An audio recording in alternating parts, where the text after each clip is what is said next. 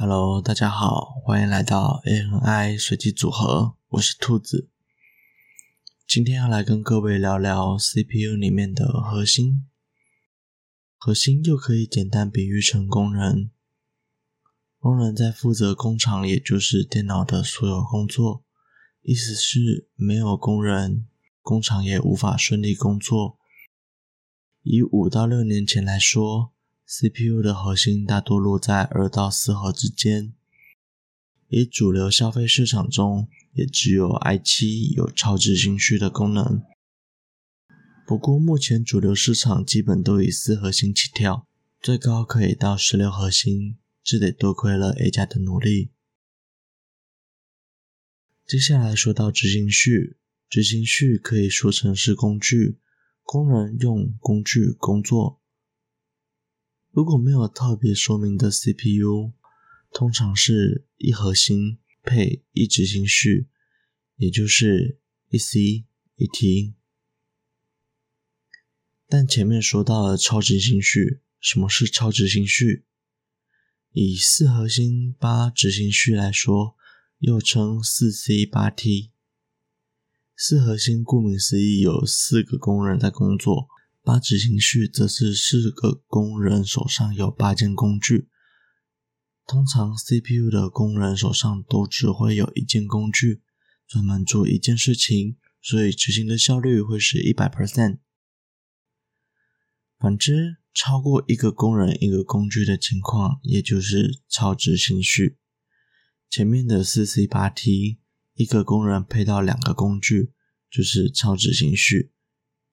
超时情绪效率理论上是提升的，不过提升的幅度大概也就是三十到六十 percent，这很好理解。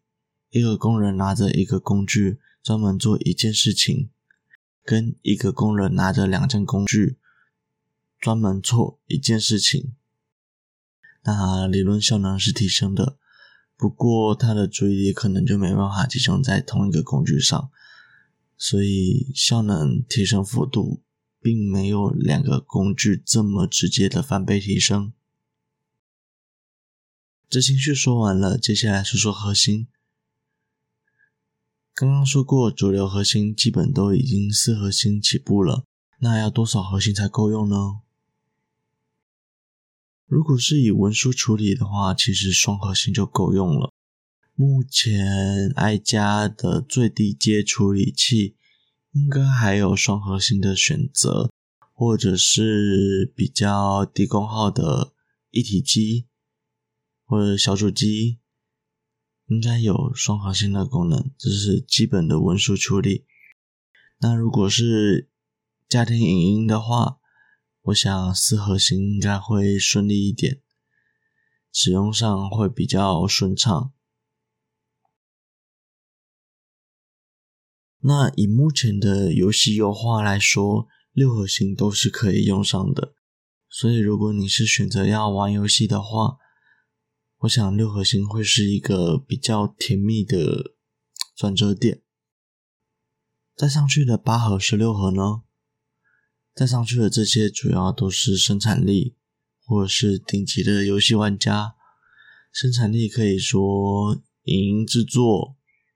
那顶级的游戏玩家可能为了是追求更高的帧数，或者是开直播。那前面的核心以及执行序是分开说的，意思是可以选择吗？哦，不不不不，过超执行序当然是有胜于无，通常也是 A 加跟 I 加的竞争点。好啦，这期节目就到这里结束。这里是 ANI 随机组合，我是兔子。下期再见，拜。